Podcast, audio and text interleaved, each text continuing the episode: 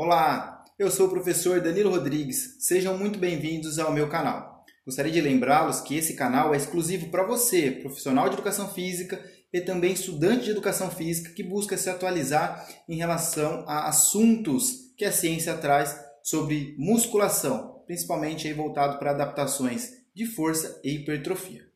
Tá joia? Gostaria também de pedir para vocês curtirem e compartilharem, se inscreverem no canal, mas somente se vocês realmente gostarem do conteúdo. Então assista até o final e ao final desse vídeo então deixe seu like e faça a sua inscrição, tá certo? Então vamos lá para a primeira, para a segunda aula, né, desse canal. E o tema da aula é o seguinte: qual é o melhor número de repetições para força e hipertrofia? Isso é uma dúvida muito geral aí para profissionais de educação física, né, que trabalham ali na prescrição do treinamento, voltados para adaptações de força, hipertrofia. O que, que é melhor? De 3 a 5, de 8 a 12, de 15 a 20, até a falha, até não falha. Como que eu vou fazer a prescrição é, do número de repetições voltados aí para essas adaptações em específico? Então, antes de mais nada, precisamos lembrar dos componentes da carga de treinamento, que são vários, né? Intensidade, volume, pausa, velocidade de execução, amplitude de movimento, ações musculares, ordem dos exercícios, intervalo entre as sessões e frequência semanal. Dentro de, desses componentes, nós temos ali, principalmente em específico, o volume, exercícios, séries, repetições, sessões, e nas ações musculares ali, concêntricas, excêntricas, isométricas, as ações musculares. Então vejam, os componentes da carga são extremamente complexos. Para fazer uma prescrição de treinamento não é algo muito simples.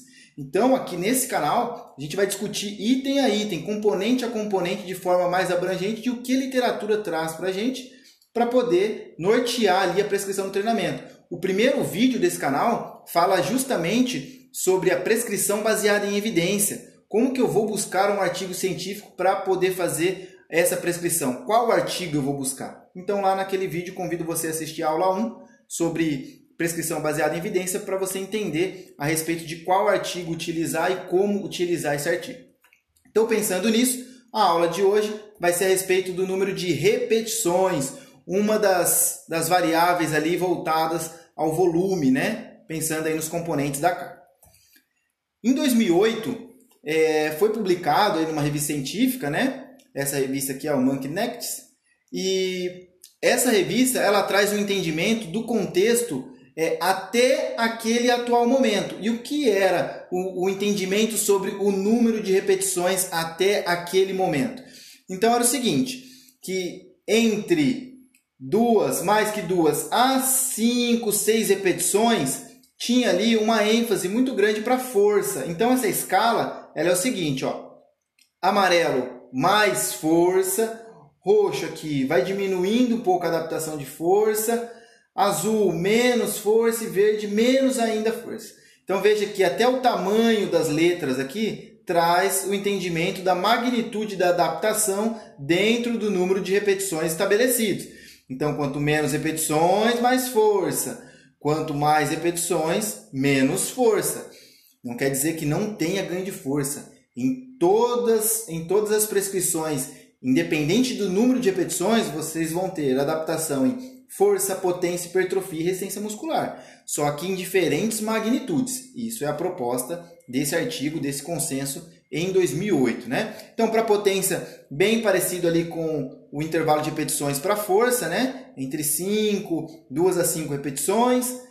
Para hipertrofia, Vemos aqui então que a, a, a, região aqui onde a palavra está maior, né? onde tem uma ênfase maior, gira em torno de 6 a 12 repetições. Então parece que esse é o intervalo mais interessante para hipertrofia. E para resistência muscular, entre 13 a 20 repetições ou mais.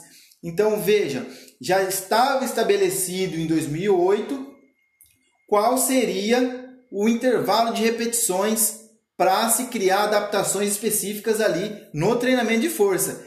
E esse conceito ele é utilizado até os dias de hoje. Porém, a literatura já traz algumas discussões que contradiz esse conceito e que nos faz refletir a respeito dessas adaptações com esses determinados números de repetições.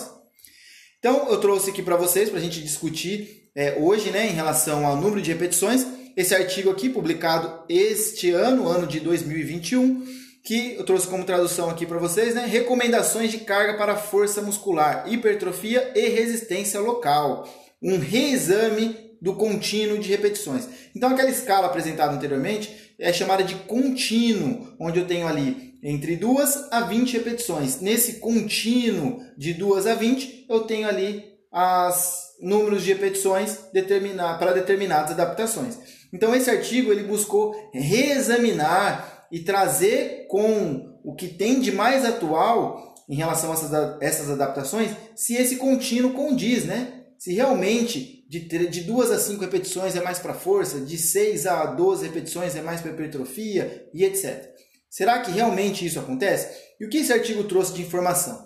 Que para força, vantagens relacionadas à força de cargas mais pesadas em uma base dose dependente. Ele traz nesse, nessa frase que para força parece que menos repetições que favorece a, o incremento de mais peso parece sim ser favorável. No entanto, só é possível identificar quando o teste é realizado em exercícios semelhantes aos empregados durante o treinamento. Por mais que isso seja é, aparentemente óbvio que quanto mais peso eu vou desenvolver mais força, eles ressaltam que isso é específico do exercício. Então tem que levar em consideração o princípio da especificidade. É só é possível só ver essa adaptação de aumento de força relacionado com a carga de forma dose dependente quando se avalia no mesmo exercício. Por exemplo, se eu fizer o exercício, o teste de um RM no agachamento e treinar é, membros inferiores no leg press, pode ser que eu não consiga identificar a adaptação dos aumentos de força no agachamento num pós-teste, num pós-intervenção, né? Num, numa, num segundo momento. Então, isso leva em consideração sempre o princípio da especificidade. Diferenças mínimas na força entre zonas de carga, né? Quando o teste é realizado em uma modalidade de exercício neutra. Então, ele levanta de novo essa questão que quando se avalia a força em um exercício a qual não foi treinado, não é possível identificar essas adaptações. Mas já existem discussões que estão além dessa, desse paper, né? A respeito do treinamento baseado em velocidade. Vou trazer mais para frente aí, futuramente, esse assunto também, que é bem relevante para a área. É, esse conceito de treinamento baseado em velocidade, ele diz que a velocidade pela qual é perdida durante as execuções, elas podem determinar o tipo de adaptação. Parece meio confuso, né? Vou tentar facilitar aqui para vocês. Quando você realiza, por exemplo, 10 repetições e você termina as 10 repetições sem ter perda de velocidade de execução durante as 10 repetições, isso parece ser mais favorável para a força. Quando tem uma perda ali relativa de é, velocidade de execução, parece que a força não é bem desenvolvida nesse contexto. Tá certo? Mas isso é uma outra discussão em um outro artigo que eu vou trazer aqui para vocês. Seguindo então com esse paper, falando sobre o contínuo de repetições, o que ele fala sobre resistência muscular, né? Ele diz que as evidências de efeitos relacionados à carga na resistência muscular local permanecem ambíguas, ou seja, não está muito claro ainda na literatura como que ocorre essa adaptação de resistência muscular local tanto em bases absolutas quanto relativas, ou seja, ou pela, pelo peso corporal ou pelo peso utilizado no exercício, ainda não está muito claro como que seria essa adaptação de resistência muscular de acordo com o número de repetições. Os benefícios relatados até então para cargas mais leves parecem mais específicos para a musculatura inferior do corpo. Então ele quer dizer que o que se tem de conhecimento ainda sobre resistência muscular de acordo com o número de repetições estão mais para a é, parte inferior do corpo. Existem mais estudos para esses segmentos, né? E que faltam então estudos para de fato comprovar essa adaptação, ou seja, já vai descaracterizando aquele conceito inicial de 2008 de que é de 15 a 20 é resistência muscular. Não está muito claro isso. Então, existem também discussões na literatura dizendo que quando se iguala a, é, a repetições máximas, as adaptações acabam sendo semelhantes em alguns aspectos. Como, por exemplo, para hipertrofia. Esse, esse artigo né, do Schoft, aqui em 2021, que é o que eu estou discutindo aqui com vocês, ele fala que o desenvolvimento de músculos inteiros de forma semelhante nas zonas de carga maior do que aproximadamente 30% de um RM, ela é evidenciada na literatura. Porém, quando você coloca uma carga maior do que 30%, aproximadamente 30% de um RM, veja que 30% favorece um número de repetições altas ali, não somente repetições é, pequeno, número de repetições pequeno, de 3 a 5, 30%, eu consigo fazer 20, 25, 30 repetições com 30% de um RM. Então, dependendo do exercício, é claro. Então, vejam que não está muito estabelecido se é realmente esse o intervalo para hipertrofia. Evidência equivocada de que se diferenças específicas no tipo de fibra são vistas entre zonas do contínuo de repetições. Então, é, existem evidências de que mais repetições recrutam mais fibras do tipo 1, menos repetições naquele intervalo de hipertrofia recrutam mais fibras do tipo 2x e 2A. Então não está muito claro, as evidências estão meio equivocadas.